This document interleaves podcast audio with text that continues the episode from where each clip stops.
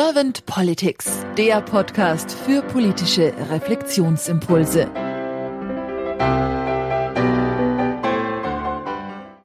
Herzlich willkommen zu einem neuen Podcast von Servant Politics. Mein Name ist Claudia Lutschewitz und ich spreche heute mit Dr. Magnus Frisch. Guten Morgen, Magnus. Guten Morgen, Claudia. Vielen Dank für die Einladung in deinen Podcast. Bin ganz gespannt äh, auf äh, deine Fragen und freue mich auf unser Gespräch. Ja, mein Dank geht an dich. Vielen herzlichen Dank für deine Zeit. Ja, Magnus, du bist Lehrer und philosophischer Berater, hast einen Podcast, der heißt Frisch philosophiert und ich empfinde ihn als sehr kurzweilig und impulsgebend und schreibst einen Blog mit dem Namen Ars Philosophandi. Jetzt bin ich sehr gespannt auf deine Antworten und Impulse zu meinen politischen Fragen.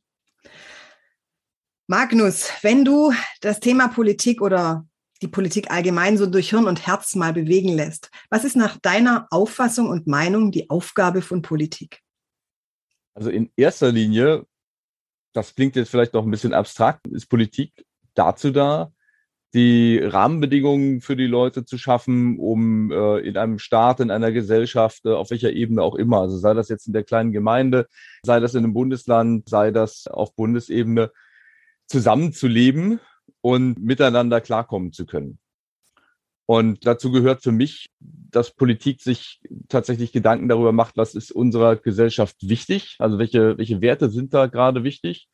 Die ändern sich natürlich auch und dementsprechend muss Politik da auch drauf eingehen und äh, den Puls sozusagen an der Gesellschaft haben.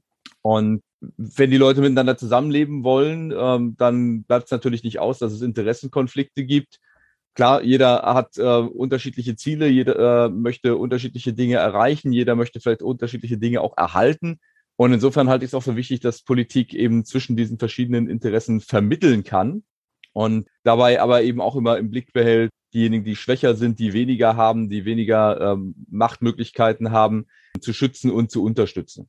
Mhm. Wenn du das mal so reflektierst und transportierst in die momentane Situation in der Politik, wie nimmst du das wahr? Jetzt aktuell, glaube ich, ist es äh, für die Leute, die politische Entscheidungen treffen, ziemlich schwierig. Also wir befinden uns ja in der Corona-Pandemie, äh, die jetzt bald ins äh, dritte Jahr geht. Und wenn ich das so abgleiche mit meinen allgemeinen Vorstellungen, wird es verdammt schwierig, weil wir in der Gesellschaft, glaube ich, inzwischen so eine große Spaltung haben, dass es für ähm, an Politik Beteiligte gar nicht so einfach ist zu sagen, okay, das sind jetzt die Werte, die unserer Gesellschaft wichtig sind.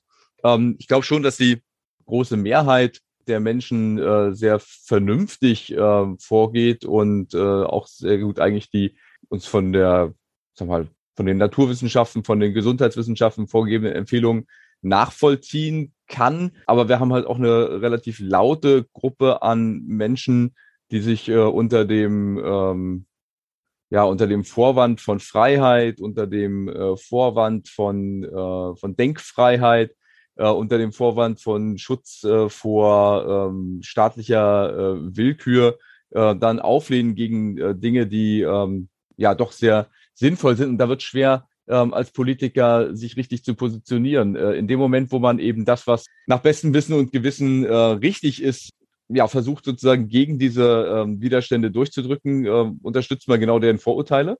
Ja, und auf der anderen Seite wenn man zu vorsichtig ist, zu zögerlich ist, dann ähm, fühlen sich natürlich die Menschen, die auch äh, ja ihre Freiheit einschränken, um einen Weg aus dieser Krise möglichst bald zu schaffen oder um auch einfach sich und, äh, und ihre Mitmenschen zu schützen, stößt man die auch einfach vor den Kopf. Und insofern äh, würde ich mir von der Politik im Moment auch ein bisschen mehr Mut wünschen, ähm, da auch mit dem notwendigen Druck diese Maßnahmen durchzusetzen.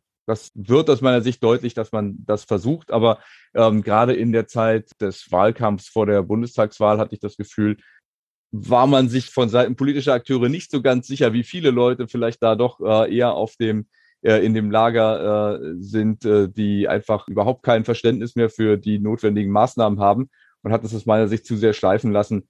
Denn ähm, auch wenn man sich dann vor ein paar Wochen hingestellt hat und gesagt hat, das konnte keiner ahnen, so Leute wie unser jetziger äh, neuer Gesundheitsminister äh, haben natürlich äh, unter Zugriff auf die wissenschaftlich äh, zur Verfügung stehenden Informationen und ich meine, wir haben ja auch gut aufbereitete Podcasts gehabt von, äh, von Drosten, Ähm, die Informationen des RKI standen immer zur Verfügung. Das war natürlich absehbar, dass im Winter wieder was kommt. Dass es so viel und so enorm steigt, vielleicht nicht. Aber ich habe den Eindruck gehabt, dass man sich da sehr zurückgehalten hat, zu sehr zurückgehalten hat. Und ich finde, da muss man auch den Mut haben zu sagen, ähm, ich stehe für das ein, was ich für richtig halte, auch auf die Gefahr hin, dass mich das vielleicht die eine oder andere Wählerstimme kostet.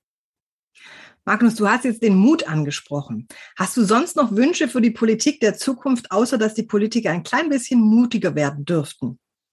Ja, habe ich. Das eine ist, dass ich der Meinung bin, dass wir viel, viel stärker noch darauf achten sollten, auf allen Ebenen, dass es äh, um die Sache geht, um das Wohl der Gesellschaft, um äh, die richtigen Lebensbedingungen in unserem Staat und dass dabei Parteiprinzipien nicht so eine große Rolle spielen dürften. Also ähm, dazu sagen, ja, ich bin aber, weiß ich nicht, Grüner und muss deswegen diese Werte vertreten. Ich bin äh, FDP-Vertreter äh, und muss deshalb die Freiheit auf Teufel komm raus vertreten.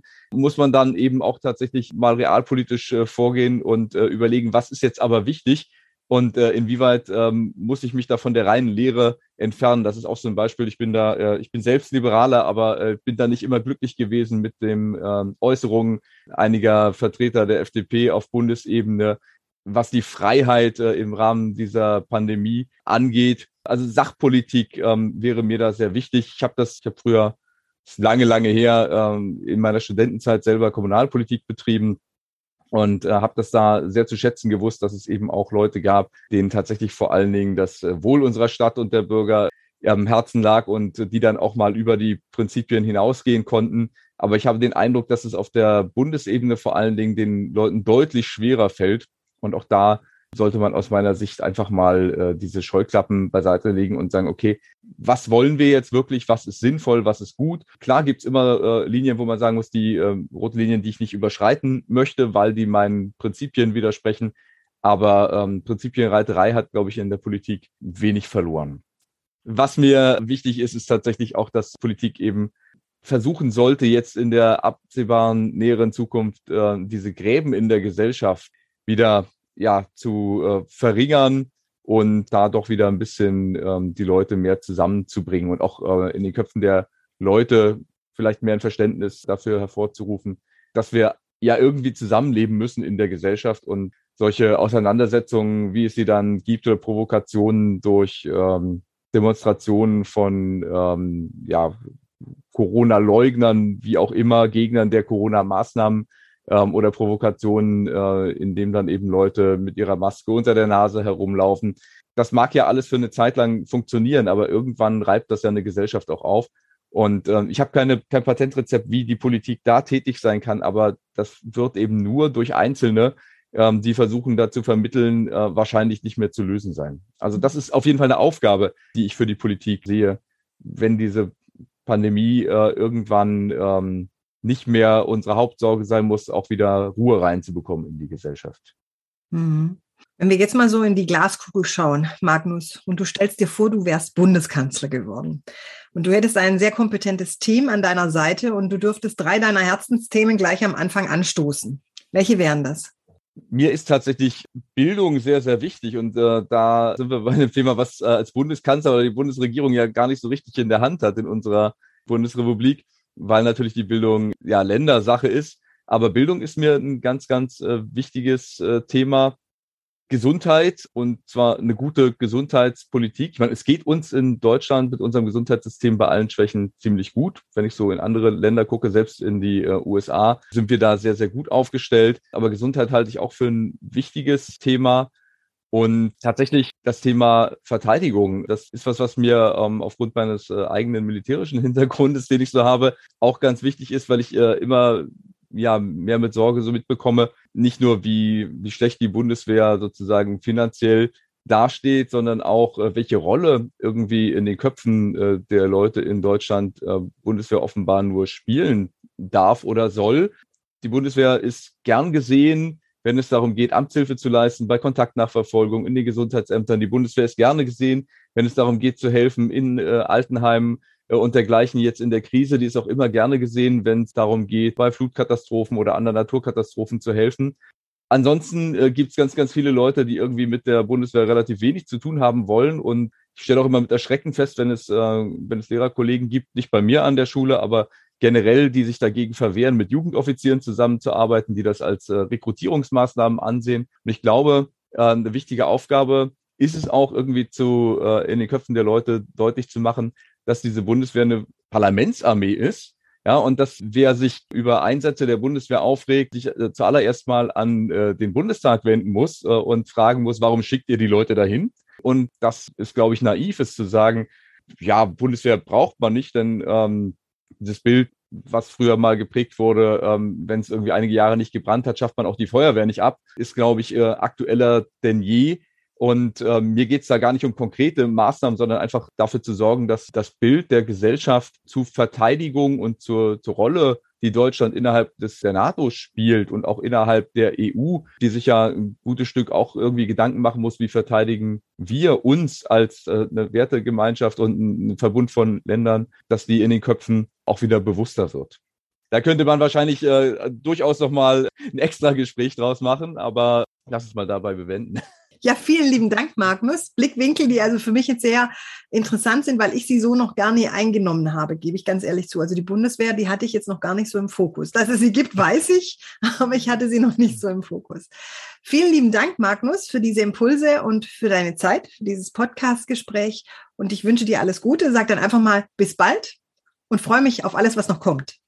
Ja, vielen Dank nochmal für deine Einleitung. Ich habe mich gefreut über das Gespräch. Bis bald und wir hören uns sicherlich zu anderen Themen nochmal wieder. Unbedingt.